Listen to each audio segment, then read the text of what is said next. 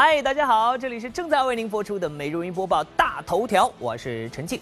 还是要提醒大家，看节目的过程当中呢，别忘了关注我们《每日云播报》的官方微博、微信，又或者是通过热线电话九六幺六八和我们互动起来。每个月呢，我们都会抽取幸运观众，您将有机会获得的是万达影城通州店或者首都电影院提供的电影票。古天乐变白有原因，张智霖爆料古天乐奇特饮食习惯。关凌重回《我爱我家》拍摄地感慨多，宋丹丹记忆力超群有原因。我小学的课文，三年级课文我还会背呢。这个我是完全一点都没忆没记忆了。陶昕然新戏改变形象，直言当妈后变化大。小龙虾季节又来到，多吃竟会导致痛风。趣味民调：小龙虾的危害你知道吗？汪涵口误闹乌龙，月华妻子忙里偷闲，解压有道。范冰冰上演实力坑弟，吐槽范丞丞和自己长得不像。兄弟团天津做公益，现场反目互揭短。黄子韬工作室宣布独立运营，感恩父母选择沉默。刘烨治好失眠，感恩安娜。张卫健多亏刘德华惨烈破产。播报特别策划：那些帮你走出困境的人。茶馆开票依旧一票难求，人艺严阵以待，只为茶香依旧。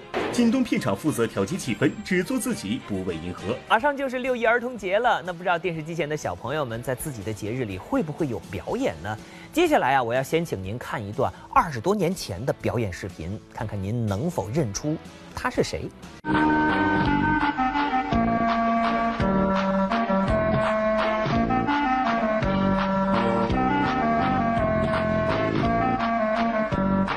视频中站在队伍中间的这个呢，正是刘亦菲。看得出来，从小她就是相当抢镜啊。其实呢，刘亦菲出生于舞蹈世家，母亲呢曾经是国家的一级舞蹈演员。刘亦菲从小不仅样貌出众，还能歌善舞。这是她在幼年时期呢，在武汉市庆六一文艺晚会《亲亲永安情》中的表演片段。那么刘亦菲呢，在这其中担任领舞，啊，甜甜的小脸儿博得了摄影师的偏爱。好，那么说完了小龙女刘亦菲，我们再来看看杨过、古天乐。当然，他们俩不是同一代的《神雕侠侣》啊。最近有消息说呢，古天乐变白了。其实呢，古天乐原本就很白，演《神雕侠侣》的时候，那颜值用单田芳评书里的词儿来形容，就是剑眉星目，面如冠玉。后来呢，他愣是把自己啊晒成了一块移动巧克力。那么最近为什么他又变白了呢？大家好，我是古天乐，在戏里面演一个叫刘宝强的警察，充满希望的眼神。三二一。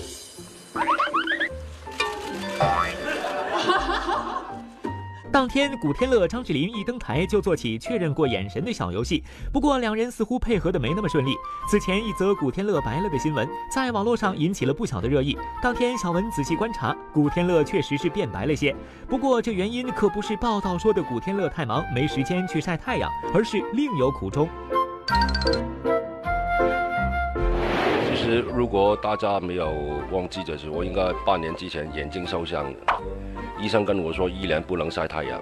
说到受伤，在电影《反贪风暴三》中，动作戏份突破以往两部，片中海陆空追捕场景、大爆炸场面和劲猛动作场面轮番上线，精彩是精彩，不过这危险系数也是非常高。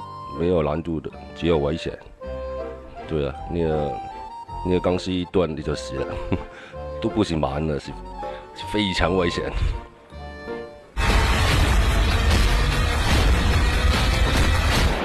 那些戏份还是有一定的危险，所以啊，有一点点小小意外也会发生，就是那种反应弹呢，你去打去避的时候，他他有一次就不小心擦到眼睛，然后我觉得还好，就是就是擦到眼皮，然后马上流血这样子。如果在低一点点，可能就会伤到眼睛，那就比较麻烦。对，吊威亚，其他其他演员也有吊威亚追逐啊，那些都是需要非常集中精神的。在第三部中，张智霖满脸络腮胡子，这一造型，张智霖表示自己非常喜欢。在反贪系列电影中，古天乐是一部都没落下，张智霖则是第二部、第三部都有参与。事实上，古天乐、张智霖此前就合作过不少影视作品。不过，身为好兄弟，张智霖最近才发现古天乐的一个特殊习惯。我中午的时候，哎，一起吃饭，他说，哇，现在晚上才吃。我拍戏的时候，白天不吃东西的。晚上那个回到房间，不是超超额吸收了，就更胖了吗？没有，我是我一直都是这样，不是我一定要吃东西才能睡觉。吃到很饱。最近啊，关凌现身中国传媒大学参加某活动。那么在活动现场，他看到大学生们脸上洋溢的这个青春的笑容啊，非常的感慨。呃，说呢，在这里有一种家的感觉。为什么呢？因为这里啊，是他梦开始的地方。今天特别开心能够来到我们的中国传媒大学，呃，能够参加我们今天的活动，因为呃，就在二十五年前。哦，就在这里拍摄了中国的第一部情景喜剧《我爱我家》。呃，当时呢住的就是我们这座楼旁边的那个院子里的招待所，感觉特别亲切，像回家的那种感觉。来点热情的掌声。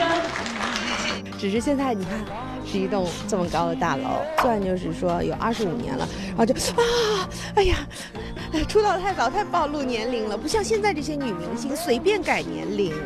穿梭光影，绽放青春，用中国大学生微电影创作大赛的主题来形容此刻的关凌，再合适不过。二十五年前，十一岁的关凌因出演情景喜剧《我爱我家》一举成名，主拍摄影棚就在中国传媒大学校园里。用关凌的话说，从家出发来活动现场那一刻，就开始了他的一路追忆。爷爷怎么了？爷爷有缺点就不准人说呀。可不吗？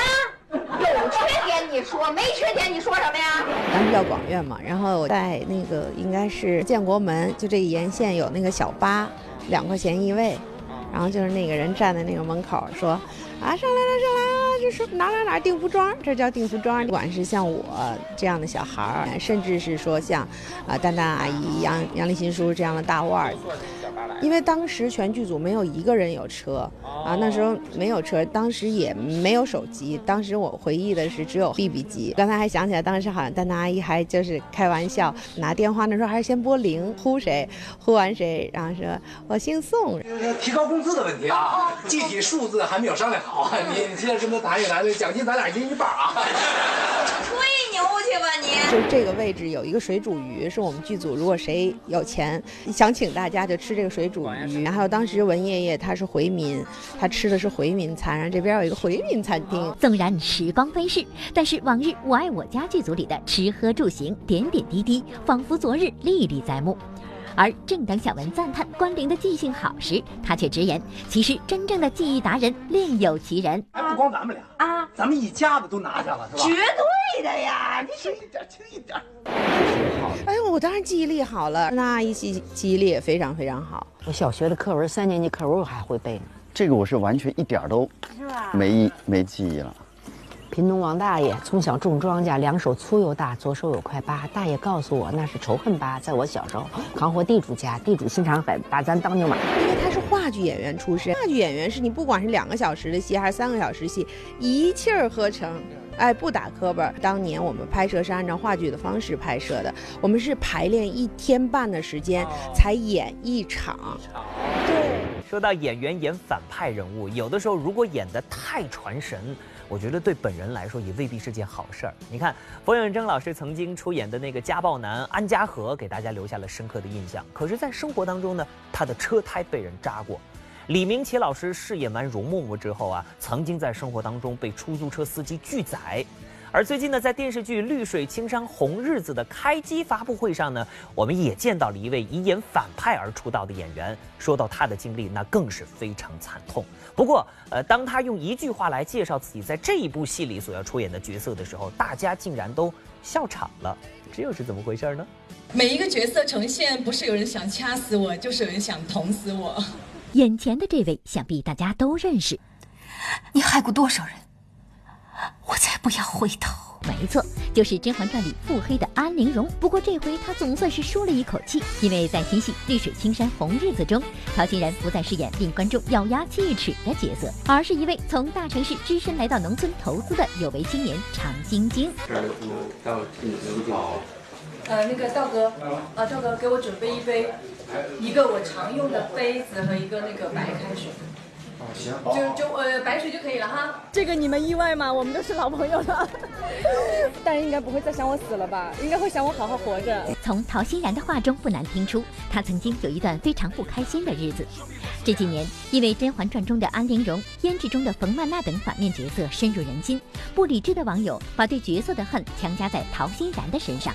现在的陶欣然知道了，面对非议最好的态度就是接受正确的批评，无视不理智的谩骂。但是可能这两年由于身份的转变，然后呢，这部戏当中也是因为呃戏份比较重，我希望大家可以能够放下所有的东西，然后我们真的能够轻轻松松、非常愉快的来呃搞这样的一个创作。是真的，好久不见的朋友林心如，呃，很多人就说呢，自从她生完宝宝当了妈妈之后，好像就没有什么作品和大家见面了。那么最近的她又在忙些什么呢？当了妈妈的林心如工作量明显减少，见到她也多是时尚代言类的活动。林心如坦言，因为家里有了小宝宝，她对角色的选择就更加谨慎。呃，我们对于大众还是有一些教育的。责任跟义务在的，因为他们看你的戏，其实也许会有更多的仿效跟学习，所以希望能够带给观众都是正面的影响。日前，李沁入围第二十四届上海电视节白玉兰奖最佳女配角提名，她将与江山、万茜、吴越、许娣一起争夺最后的奖项。从昆曲花旦到能和老戏骨争夺奖项的实力派，李沁说最感谢的人就是自己的父母。呃，对，就是我的父母也是给了我很大的空间，做自己喜欢做的事情。近日，何穗现身北京助阵某活动，作为超模，自然有她保持好身材的秘籍，那就是运动。但比如说像打羽毛球啊，或者是，呃，壁球，就是有。要争个输赢的这种会比较燃起我的斗志心。美国百老汇经典话剧《飞越疯人院》中文版主创见面会在北京西区剧场举行，该剧将于五月三十号至六月十号在北京海淀剧院首演，之后进行全国巡演。最好的位置留给你，开由国家大剧院与英国皇家歌剧院、澳大利亚歌剧院联合制作的歌剧《纽伦堡的民歌手》日前进行了公开排练及预演出。这部歌剧的前期所有排练都是在位于通州台湖的国家大剧院舞美基地完成。这部大部头歌剧成了这座梦幻城堡的首位尝鲜者。这个就标志着国家大剧院台湖舞美艺术中心，呃，投入使用了。小龙虾季节又来到，多吃竟会导致痛风。趣味民调：小龙虾的危害你知道吗？汪涵口误闹乌龙，月华妻子忙里偷闲，解压有道。范冰冰上演实力坑弟，吐槽范丞丞和自己长得不像。兄弟团天津做公益，现场反目互揭短。黄子韬工作室宣布独立运营，感恩父母选择沉默。刘烨治好失眠，感恩安娜。张卫健多亏刘德华，惨烈破产。播报特别策划：那些帮你走出困境的人。茶馆开票依旧一票难求，人亦严阵以待，只为茶香依旧。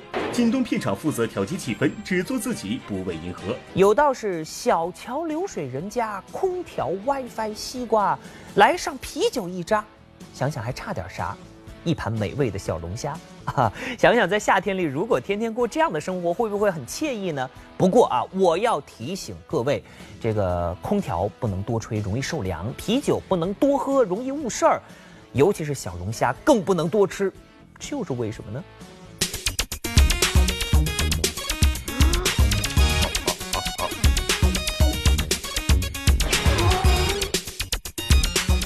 郑基，你好没好？可不可以拍了呀？等等。再等我十分钟，十分就十分钟啊！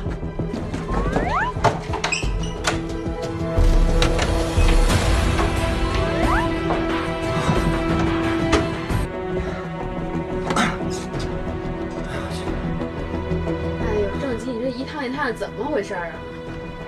还不是因为昨天晚上那顿小龙虾，把我搞得比波洛克的卡还惨。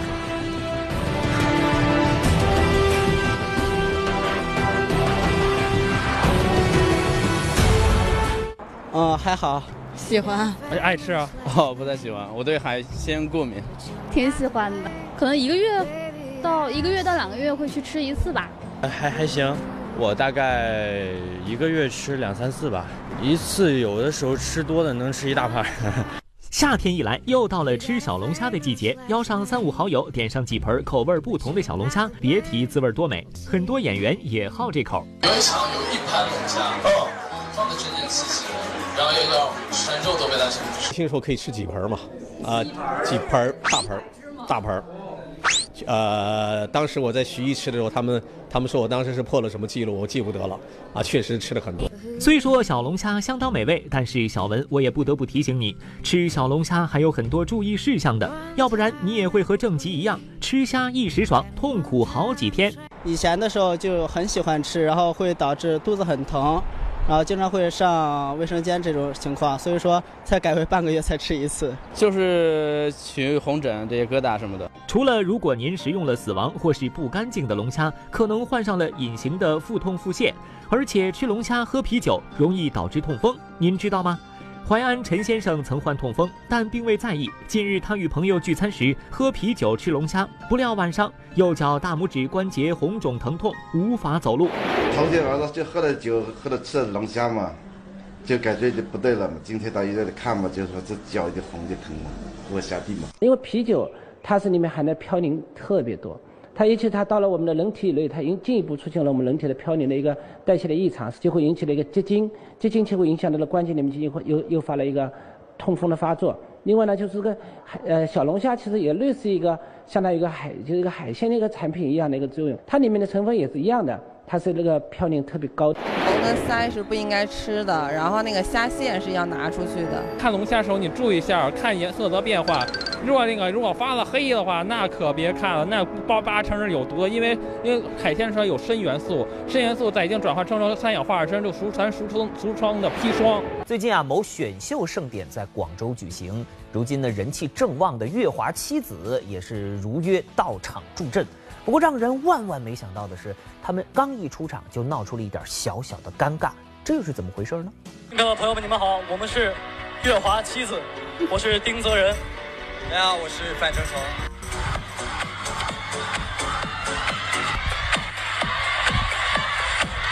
接下来要上场的叫做昆英七子，月华七子，然后呢？我我我就在想啊，这个月华是谁？他的妻子应该很漂亮吧？最近在某选秀盛典上，汪涵居然上台就报错幕，把月华妻子说成了昆音妻子，看来是对最近刚录制完的昆音四子念念不忘呀。说实话，最近诸如昆音四子、觉醒五子、麦瑞六子、月华七子、香蕉九子各种男团层出不穷，不仅容易脸盲，而且名字也常会傻傻分不清。好在经过汪涵替自己的神救场后，月华七子顺利登台。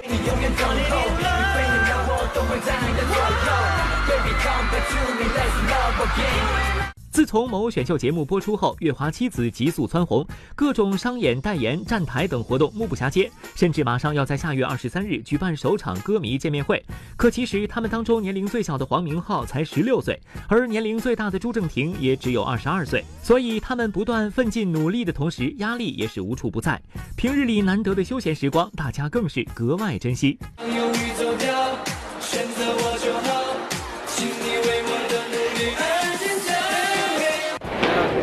佳信还有朱婷，嗯，去了趟三里屯，去偷偷出去放松一下心情，就去看了，就去，然后戴上帽子和口罩出去偷偷溜了一圈，对，就想购购物放松一下心情。他们俩在购物，我一个人在楼上吃饭。谁 是大哥哥？大哥哥的话，嗯，应该是我吧。这俩都挺勤快的，比较能吃苦的话，应该是泽仁吧。学歌学舞学的最快，呃，学歌的话。好，好，好，范丞丞，谁的偶像包袱比较多？好像这些东西跟我们没没有什么关系，没有什么关系吧？我们好像不知道偶像包袱是什么东西。如今啊，范丞丞无疑算得上是眼下最具人气的新生代偶像歌手之一了。呃，各种活动是应接不暇，各个这个代言邀约也是纷至沓来。姐姐范冰冰呢，非常以弟弟范丞丞骄傲和自豪，也常常在采访当中给予弟弟鼓励和肯定。不过一直以来呢，范冰冰对弟弟啊，有一个疑问，是什么呢？知道为什么会这样？因为我跟我弟弟长得不太像。以美出名的范冰冰竟然说弟弟和自己长得不像，这好像不是什么好话嘛？不出意料，下一秒范冰冰就充分诠释了什么叫实力坑弟。应该爸爸妈妈很相爱的时候，孩子就会比较漂亮。对，然后那个我说啊，难道我爸我妈妈说我弟的时候没有那么相爱了吗？还是已经变成了左手摸右手？或许是觉得说的有点过狠了，范冰冰还想说两句补救一下。然而，小编怎么觉得这越描越黑呢？我弟现在也也挺帅的，是因为他很高，他已经快一米九了。没办法，毕竟范冰冰从出道开始就一直是以美著称的嘛。大大的眼睛，标准的瓜子脸，让范冰冰当年在《还珠格格》中一点都不逊色于赵薇和林心如，成为公认的还珠三美之一。此后，范冰冰的影视形象也是一路不负美名。行啊，除非你能抓得住我。名捕镇关东的宁安公主仙气飘飘，福星高照猪八戒中的金毛鼠则是可爱妩媚。我刚刚那是骗你的，对啊，你见都没见过我，又怎么会害我呢？《封神传奇》里的妲己则是狐媚美艳，哪怕是现代装扮，范冰冰依然美得亮眼。我觉得书名应该叫《我把青春献给你》。给他一个好角色，他就能够出来。他那形象，他那种眼神眉眼眉宇之间透着那么一劲儿。当年在手机里，范冰冰就利用自己得天独厚的外形条件，将妩媚中略带小心机、性感又不低俗的女编辑五月刻画的入木三分。近日，随着手机二的启动，范冰冰也再度拾起了五月这个角色，卷卷短发，新造型依然美丽，只是范冰冰的眼神更多了一份悠然和自信。好，下面的时间呢，我们来关注一下播报记者刚刚发回的最新消息。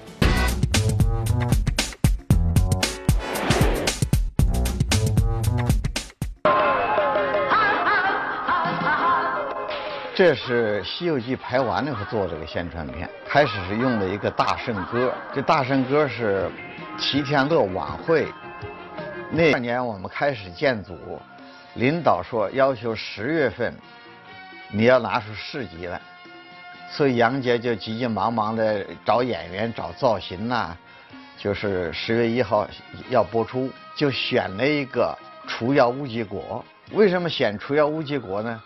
第一个。它的特技的难度不是很大。第二个呢，它的故事性强，它有点这个，呃，比较紧凑那个节奏，而且不太熟悉。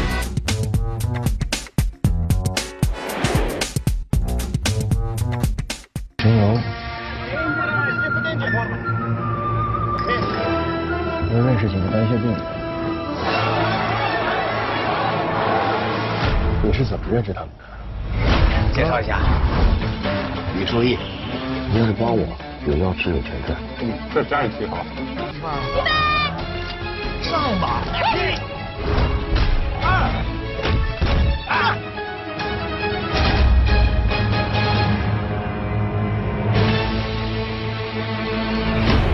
好，接下来的时间呢，我们一起关注美若云播报的特别策划，来看看今天的精彩看点。我们见到的陈坤总是这样的。我太帅了，万人爱。太帅了，很无奈，天下的风流债。哈哈哈！太帅了，万人爱。我的貌美如花啊，就是到了一种就是让人发发指的一种地步。然后呢，一开始我们还是想从这个过程当中跟他争辩什么，后来就是说，嗯，好吧，就随他去吧。作为一个经常被自己帅醒的人，陈坤对自己的盛世美颜无比自信，但是在他心中一直有一个无法弥补的遗憾。这是一张陈坤最近出席某活动的照片，盛世美颜再加上大长腿，难怪陈坤被自己倾倒。但是真实情况却是这样的：请给陈坤的修图师发鸡腿儿，发大鸡腿儿。其实，在修图的背后是自恋的陈坤无法言说的痛啊！面对自己不够高的身高，陈坤只能说一声：唉，只怪当初太年轻。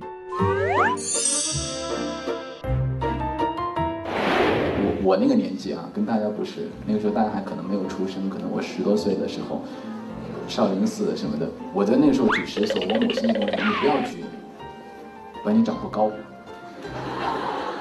目前看起来，这是我比较后悔的一件事情，我天天在那儿举。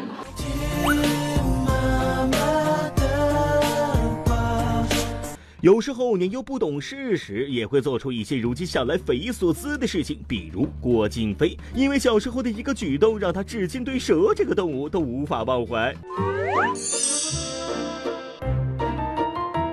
我我小的时候在河边那个玩的时候捡过一条蛇，然后回来我我小的时候热爱动物嘛，然后就想刻在家里边，变成我们家新的成员。我妈也没看清楚是什么，然后从那就我才见到过真的人的头发是可以立起来的，就是披肩发立起来，就像芦苇荡一样，是那样立起来的。然后我妈把她一生知道的脏话全都骂出来了。郭京飞，你为什么要捡一条蛇回家呢？难道你还指望它有朝一日变成夜华吗？怪就只怪当时太年轻，万事看不清。看不清的还有周杰，在微博还没出世，博客还满世界乱窜的时代，在博客下留言是可以不显示名字的。周杰一个大写的心机男孩，为了增加自己博客的人气，就每天在底下匿名留言：“周杰，周杰你好帅。”然后有一天，博客突然升级了，曾经的匿名全部都显示出了名字，然后我们就可以看到周杰的博客下面全部都是周杰对自己爱的表白。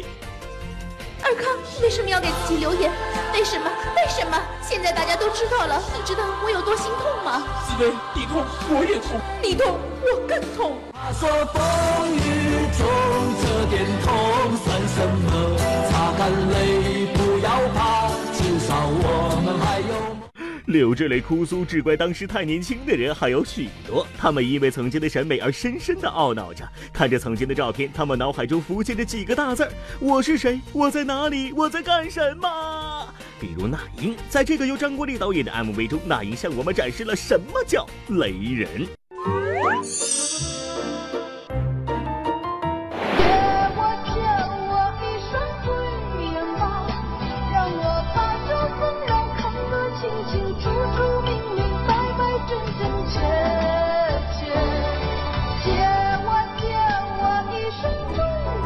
现在最害怕的就是去那个卡拉 OK，我一一翻过去看他们点的我那些歌的时候，我都觉得就觉得不好。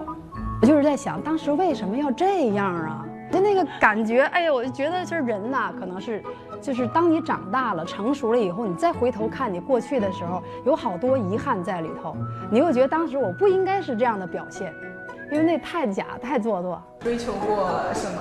现在想想不堪回首的造型，比如说透明的什么那种背心啊，现在回头想想也是满脸汗。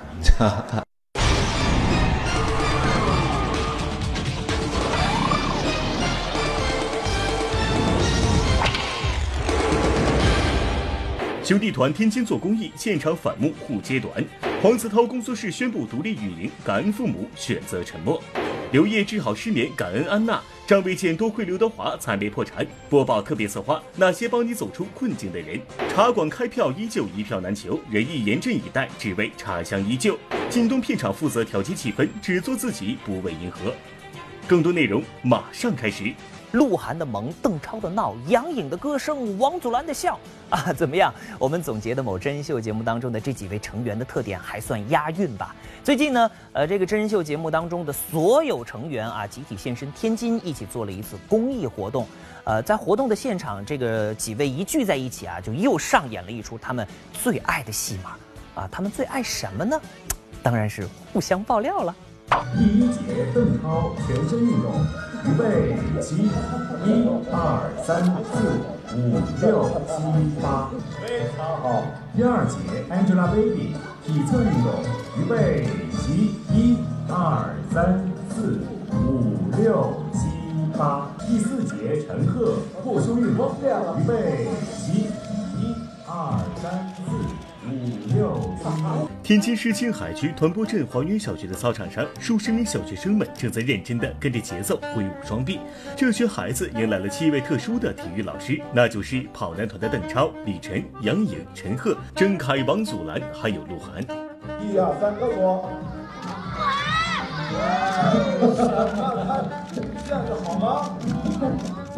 第七节，鹿晗体转运动，预备起，一、二、三、四、五、六、七、八，二、二、三、四、五、六。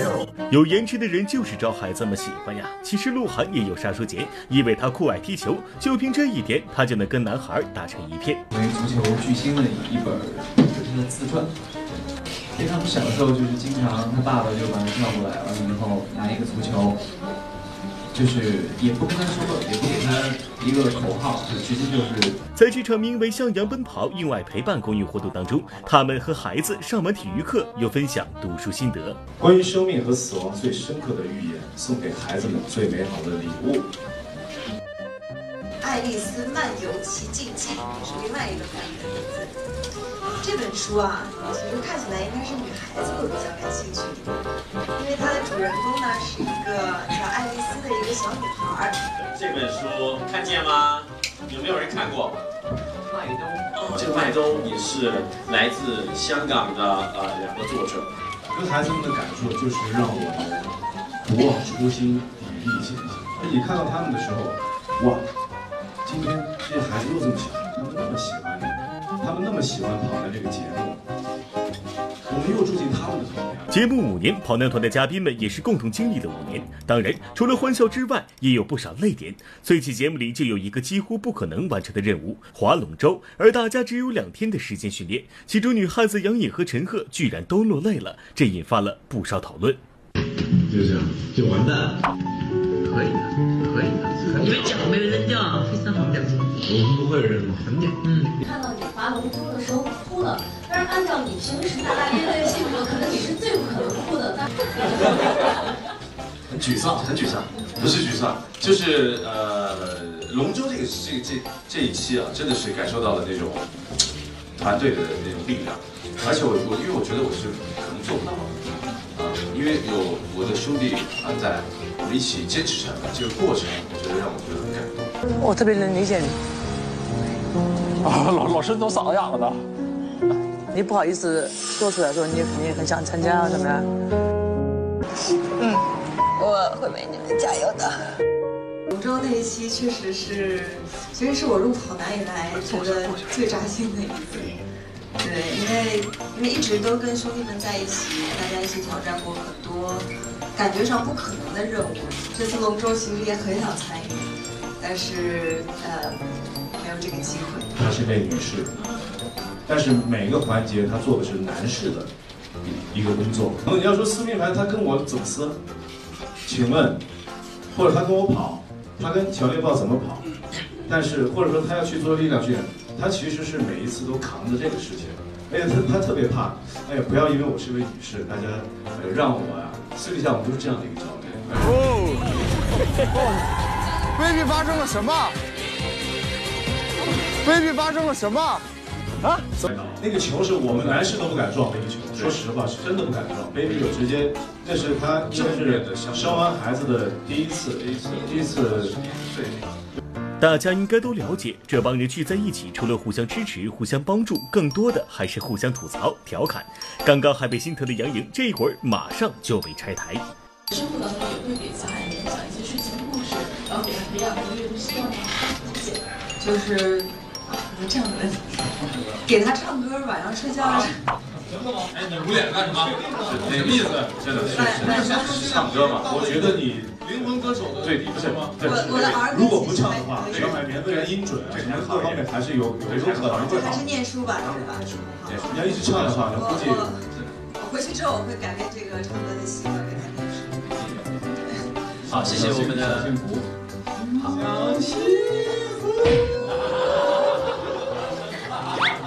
谁拉警报了？小海绵，妈妈给你唱首歌哦。你爱听吗？看你的样子，好好，我再唱一遍。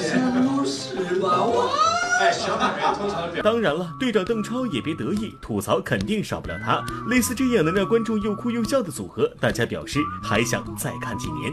超哥每次拍照，这个角度一定是四十度，有腮会默默的就是拉长一下这个脸。有时候看到超哥的照片，我都不知道那是超哥。真的，你们去研究一下。Be happy. In every life we have some. 眼看高考在即，那么考生们在紧张备考之外，保持一个良好的心态，那是至关重要的。最近，在安徽合肥某高中，两千多名高三的学生啊，踩爆操场上的两万个气球，为的就是在高考前缓解一下学习压力。开始。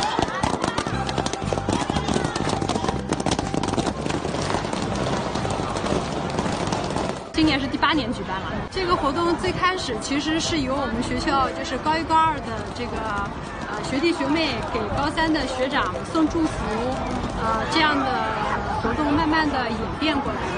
每年孩子们都很期待这样的一场活动，孩子们都觉得踩气球很很能够这个释放自己的压力。前年是一万一万只气球，去年是一万三，然后今年就是两万了。操场太大了，就是太少了，感觉学生们踩的不过瘾。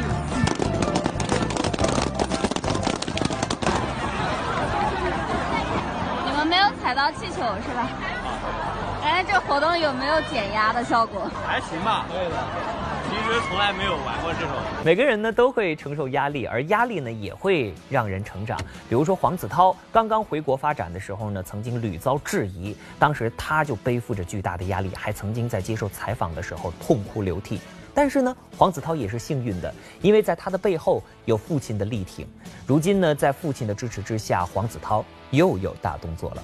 经双方友好商洽，黄子韬工作室与北京天浩盛世娱乐文化有限公司共同决定，即日起正式结束合作关系。对于三年合作期间，天浩盛世娱乐在演艺活动、商业代言等工作方面给予的帮助和陪伴，黄子韬先生表示真挚的感谢。二十八号，黄子韬工作室发布微博，宣称正式独立运营。其实，黄子韬的子韬工作室成立于三年前，只不过那个时候是与北京天浩盛世娱乐文化有限公司共同打理黄子韬工作事宜，而这个公司最大的股东是黄子韬的爸爸黄忠东。韬爸爸随即更新微博证实此事。因创始人周浩先生本人要求独立经营北京天浩盛世娱乐文化有限公司，本人尊重其意愿，并放弃在此公司的一切经营管理权。我将携黄子韬工作室及公司全体员工向各界朋友保证，诚信经营，精诚合作。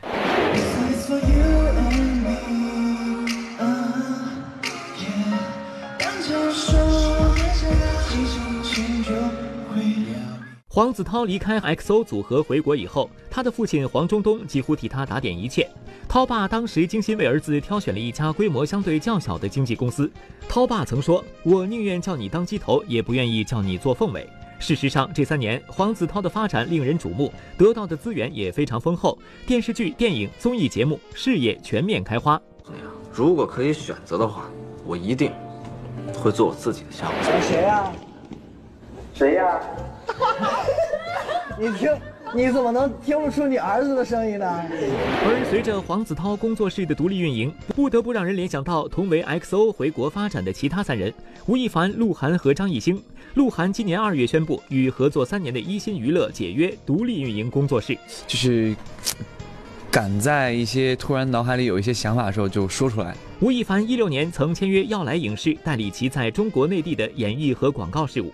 后来解约后，也由自己的工作室全权打理。嗯，那我觉得我现在还年轻，我应该有这样的更大的目标。张艺兴目前的经纪公司仍属于 SM 公司，但自己也早已成立工作室。有些身不由己，不做损人利己，迈出的步伐一直努力，努力再努力。从这几个人的发展轨迹不难看出，先与一家规模不大的公司签约，熟悉市场，羽翼丰满以后独立自主经营，只有这样才能为自己未来的事业赢得更大的主动权。我觉得我能有今天的成就，就是因为我爸妈特别相信我，他们从小就相信我，我选择的事情我一定能做好。除了今年以外，我一直都在被人骂，我什么都没说，我一直沉默，我选择了用行动证明一切。在参加过一档选秀节目之后呢，范丞丞被很多人所熟知。但其实，在这个过程当中，他经历了很多的挫折和磨难。其实啊，人生在世哪会一直一帆风顺呢？大家都是在磨难当中成长。相反，我们更要感谢磨难，让自己变得更好。同时呢，也不要忘了那些曾经陪你走出困境的人。我的秘密是这样，很简单，用心去看。才看得清楚。最近在一档节目中，刘烨声情并茂地朗读了《小王子》选段，并且他还聊到了过往的一段时光。有时候今天晚上再睡不好的话，我明天就就完蛋了。然后我记得那天晚上喝了好多酒，就喝喝喝好就啊睡，哦睡睡睡睡好了。然后第二天害怕，然后那个又喝，喝完这就第三天说不喝酒，躺着没睡着，到到后半夜吃安眠药，然后安庙的这个量越来越大。二十岁时，刘烨凭借《那山那人那狗》获得多项大奖。然而年少成名后，与之伴随而来的是超大的工作强度和心理压力。那时他曾一度严重失眠，只能靠酒精和药物入睡。直到遇见太太安娜，才走出阴霾。他性格像一道阳光一样的性格，永远开心，永远有音乐他就可以跳起来。我说我睡不着，他说这样你睡不着，我陪你，我也不睡，就他也是就陪着我。正是因为安娜的陪伴，才让刘烨从困境中走了出来。而同样有此经历的还有张卫健。我可以跟在你身后。起初，张卫健凭借《西游记》攀上事业高峰，但后来却因为种种原因一度跌落谷底，并且还投资失利，濒临破产。好在有一个人在紧要关头拉了他一把。那时候，我用我自己的血汗钱买了一些房子，买完之后马上就来了金融风暴。没了，什么都没了。然后有一家经纪公司有一个老板，马上抓住我要跟我签约。签完约之后，我说我马上要破产的，老板，你能不能帮我度过这个难关？然后他二话不说开了一张支票给我。这个老板你们都认识，他叫刘德华。紧要关头雪中送炭，这样的情谊绝对值得点赞。而杨幂和袁姗姗也拥有这样的情谊。我可以跟在你身后。杨幂和袁姗姗是北电表演系同班同学，大学四年同班时光给两人的友谊奠定了坚实的基础。在袁姗姗毕业后无戏可拍时，杨幂伸出了援手，把大热古装剧《宫》续集女主角的机会给了袁姗姗。哦，不如你们找她呀？她？我？我觉得你一定可以演好的。之间没有说要。呃，我好就不能让你好。其实我觉得是我好，你也要好，才会我们俩才会开心。而且杨幂她是一个很大气的人，他就一直在鼓励我，一直在帮我。在杨幂的帮助下，袁姗姗也渐渐打开了自己的天地。与之相反，胡歌的演艺事业则顺畅很多。不过他依然有最想感谢的人。我可以靠在你身后。年刚刚大学毕业的胡歌，凭借一部《仙剑奇侠传》成为炙手可热的人气演员。然而，本来前途一片光明的胡歌，却遭遇了一场车祸，导致他的面部严重受伤。这个故事大家已经非常了解了。但车祸后这么多年来，胡歌的心境或许很少有人知道。因为那个车祸，我的身上背负了很多的光环，大家都会说我勇敢的从这一场车祸中走了出来。给了我很多很多的溢美之词。那个阶段，我觉得我不需要，不需要老是贴着那个标签。在车祸后，胡歌和林依晨出演电视剧《射雕英雄传》，而正是拍戏时林依晨的几句话，让胡歌一直铭记于心。我要感谢林依晨，她对我说过两句话，是在我们拍摄《射雕英雄传》的时候。第一句话，她说：“演戏是一个探索人性的过程。”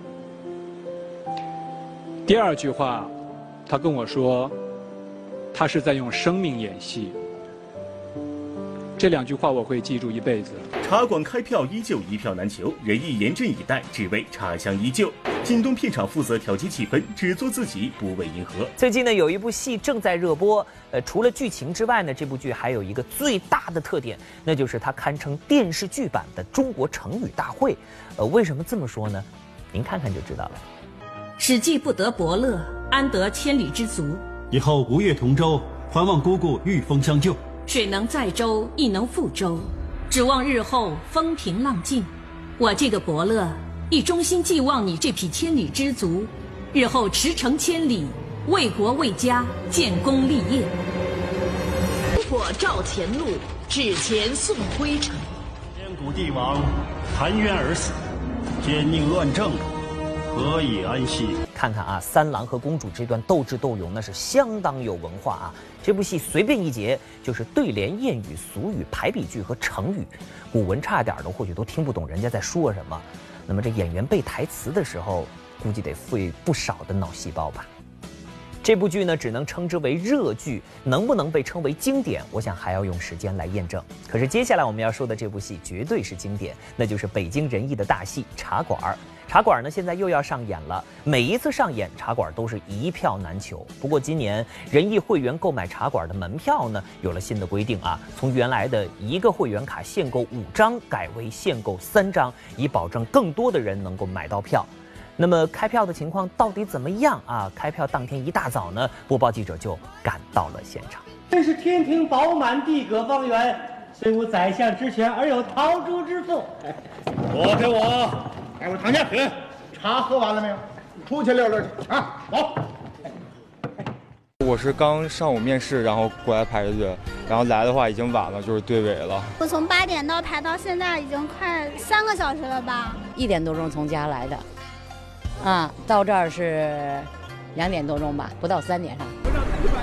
这是花多长时间才买着这个票的呀？呃，大概从昨天晚上将近十一点开始排队到现在吧。即将于六月八日开演的仁义大戏茶馆，在五月二十八日上午八点半正式开票。小文在开票当天上午赶到之时，现场一望无边的人群可谓是相当壮观。早上十点仍有近三百米的队伍，甚至还有不断前来排队的观众。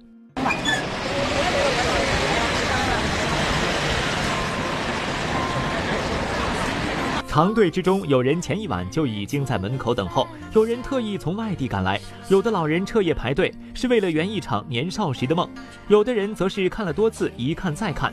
看得出，历经六十年的茶馆，茶香依旧，仍是众多人心中不可磨灭、不容错过的经典之作。这这这个茶馆，原来老是在在在电视上看，在电视上看呢，觉得呃就是不过瘾似的。去年就没买着，今年特意大半夜就过来了。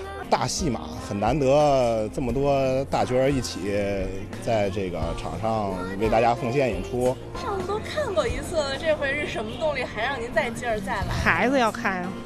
哦。而且我上次那个，我上次排的最后了，等于买的是二楼的那个侧侧幕那个票，就是等于是位置不太好。每一次茶馆的开票，接受考验的不只是戏迷，对于仁义来说，也是全员出动的大日子。排大长队买票的情况也不是第一次了，所以我们也有所准备。我们今天出动了仁义所有的安保力量，还有出票房也出动了所有的售票人员。一直到十二点，我们开票之前，所有排队的观众都是拿着自己的身份证和会员卡，这样来现场买票的。所以这个相当于我们仁义给会员的一个专属的一个福利，能够保证更多的会员能够买到票。嗯，所以如果我们第一时间就开通网络售票的话，这票可能一下子就没有了，我们没办法去保证会员的这个权益。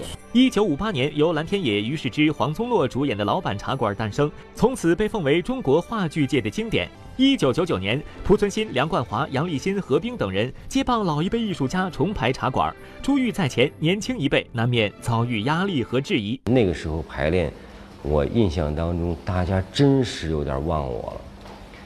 而且我们我们会时不时的大家来开始坐下来开始交流这事，说你觉得你这场戏不对，呃，先生们那时候那也那样演的，那么我们怎么样演？我们应该我们必须要有我们自己的风格，我们不能磕模子，磕模子永远是失败的。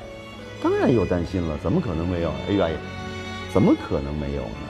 肯定有啊！就是这个压力造成了我们第一次。两千年演出的时候，我认为并不成功啊，并不成功，而且是大多数演员都不成功啊。我们是后来又演了三百来场之后，我觉得目前哎，我觉得能看了。我们自己被观众认可，起码我们不会被观众说这是小于世之、小蓝天野、小郑融了。如今，濮存昕、梁冠华、杨立新等人已经成为仁义的顶梁柱。他们在岁月的磨砺中，在一场场的演出中，更加深刻和透彻地品味到了茶馆的魅力。他们所演绎的茶馆，也成为观众心目中的又一个经典版本。累也心甘情愿，高兴。呃，身体累，心不累。说到演员靳东，他和大部分追求曝光度的演员不一样。自从出道以来呢，面对采访一直都是非常谨慎的。不过这一回，呃，在他的新剧《如果岁月可回头》的片场，他欣然接受了我们每日云播报的采访，而且呢，也通过这次采访，我们看到了靳东的另外一种打开方式。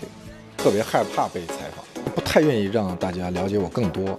你要问我是不是承认和认可，我不认可。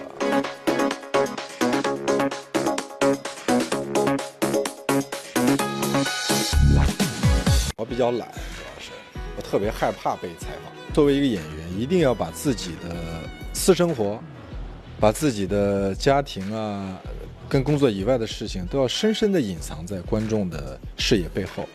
明楼若是有半点卖国求荣之心，愿意听姐姐话。我怕我们兜兜转转这么多年，最终还是走散。是哀你不幸，怒你不争，我是恨铁不成钢。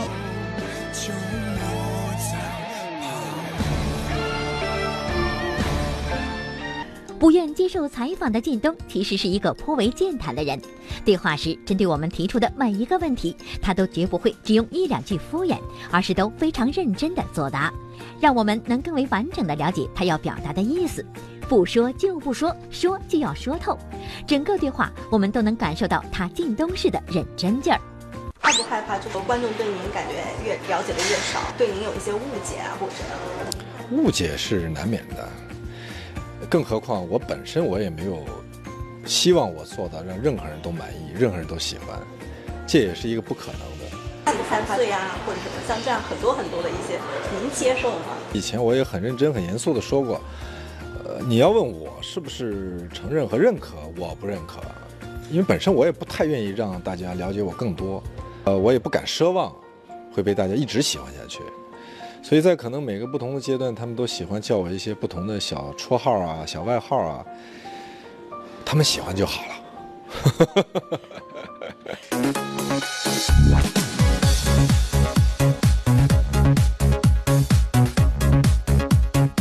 多了几个身份，时间久了你就会不满足，不满足于仅仅是人物角色的完成。说到靳东，如果对他的印象还是强势或者严肃，那你一定是还沉浸在他塑造的角色中，不太愿意把自己真实一面展露给观众的靳东，或许只有在拍戏片场才最为轻松，也最接近真实状态。在新剧《如果岁月可回头》的片场，他甚至一致被大家评价为最活跃的人。如果岁月可回头，收视长虹，模仿秀啊！什么呀？干什么呀？模 仿你看，我说对了吧？他平时就这样，你说严肃那都是假象。他是一个很活泼的人，现场很多时候的气氛都靠他来调。他是非常活泼，非常健谈。这当然了，这个健谈也得分对象，就是他他喜欢聊的人，他会跟你一直聊天，很有趣的一个人。你们好像跟往常对不太一样，多了几个身份，可能就多增加了几份工作。尤其是演员，在不同的阶段，他的诉求都会是不一样的。比如说，当你一个又一个的人物和角色都饰演的很好，塑造的很好，那么时间久了，你就会不满足，不满足于仅仅是人物角色的完成。像我慢慢慢慢开始涉足到，比如说这个参与制作，参与到介入到出品人这个行列里面来。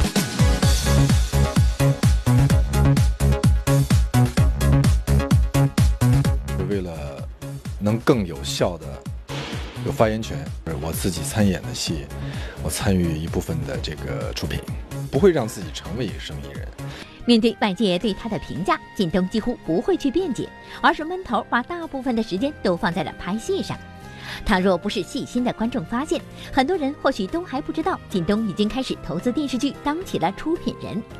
不论是我的前半生成为爆款，还是恋爱先生等剧的热播，他参与出品的剧一次次在市场和观众的检验中交出了满意的答卷。出品人这个身份，或许是拍戏爱较真的靳东最顺理成章也最明智的选择。大家好，我是侯洪亮。谢谢胡歌，谢谢我们合作过的演员，当然尤其要谢谢靳东啊。谢谢他这个不停的在辱骂我，呃，说这个经常让我去死，然后乃至于我们在讨论后面的剧本的时候，他总是在说，如果这一辈子里面我可以死死很多次的话，那么我愿意跟你多合作几部戏。您去做做这个出品人的初衷是什么？所谓出品人，就是一起参与投资，啊，参与策划，参与制作。我的初衷其实就是为了能更有效的有发言权。一般是说是您参演了，您才会出。目前是每一部都是我自己参演的戏，我参与一部分的这个出品。那么就是这这样呢，一来是我自己演的戏，我自己从无到有参与的这个剧本，我心里更清楚，更有数。呃，因为我没有参与进来的戏呢，呃，可能我也不太了解到底可以拍成什么样儿啊。因为归根结底，我并不是一个生意人。我也不会让自己成为一个生意人。好了，亲爱的朋友们，今天节目到这儿就接近尾声了，非常感谢您的收看，不要忘了明天的十八点三十分继续锁定 BTV 文艺，锁定每日文娱播报最新鲜的文娱资讯，第一时间送达到您的身边。明天我们不见不散，明天再见。